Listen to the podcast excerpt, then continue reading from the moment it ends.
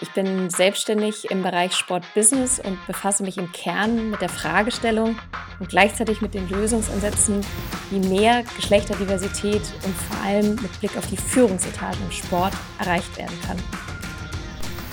Den Blick über die Tischkante nehme ich auch mit in die zweite Staffel. Mit wem ich ihn diesmal wagen werde, hörst du in diesem Trailer des PRM Podcast Besser verhandeln.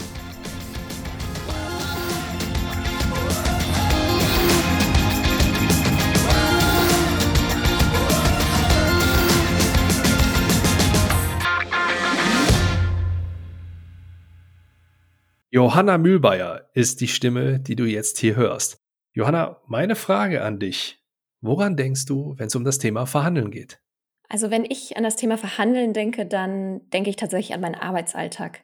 Ich bin selbstständig im Bereich Sport-Business und befasse mich im Kern mit der Fragestellung und gleichzeitig mit den Lösungsansätzen, wie mehr Geschlechterdiversität und vor allem mit Blick auf die Führungsetagen im Sport erreicht werden kann tagtäglich verhandle ich dann mit Menschen zum einen, dass es nicht um Charity oder um Sozialprojekte, sondern wirklich um knallhartes Business geht.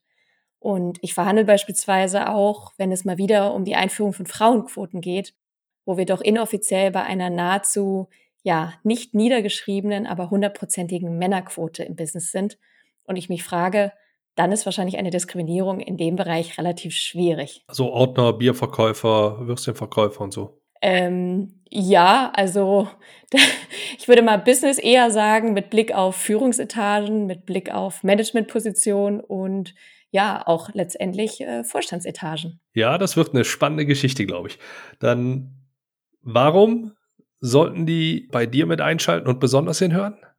Ich glaube, weil ich zum einen mal ein bisschen einen Blick in eine etwas andere Welt bringen kann. Ich glaube, gerade beim Thema Verhandlung verhandle ich nämlich so ein bisschen mit zwei stillen VerhandlerInnen am Tisch, nämlich den unbewussten Vorurteilen, die mit reinspielen in meinem Beruf, Schubladendenken, die zum Beispiel dafür, dazu führen, dass wir in Vorstandsetagen der ersten Fußball-Bundesliga mehr Männer mit dem Vornamen Thomas als Frauen insgesamt haben. Ich würde sagen, das liegt jetzt nicht an der Kompetenz des Vornamens. Und ähm, ja, die zweite, die stille Verhandlerin oder stille Verhandler ist, glaube ich, die Angst, nämlich vor Veränderung und Machtverlust. Und das ist eine ganz spannende Komponente, wenn man sich tiefer mit dem Thema auseinandersetzt und gleichzeitig aber eben mehr Diversität auch im Sportbusiness zulassen möchte. Und genau das ist auch der Grund, wieso ich mit dir den Blick über die Tischkante wage. Ich freue mich da auf jeden Fall drauf und ich bin mir sicher, du, lieber Zuhörer und liebe Zuhörerin, kannst das auch tun. Johanna, du kannst dich schon mal darauf vorbereiten, auch hier gehören die letzten Worte dieser Episode dir. Das wird dich auch im Blick über die Tischkante erwarten. Now the stage is yours.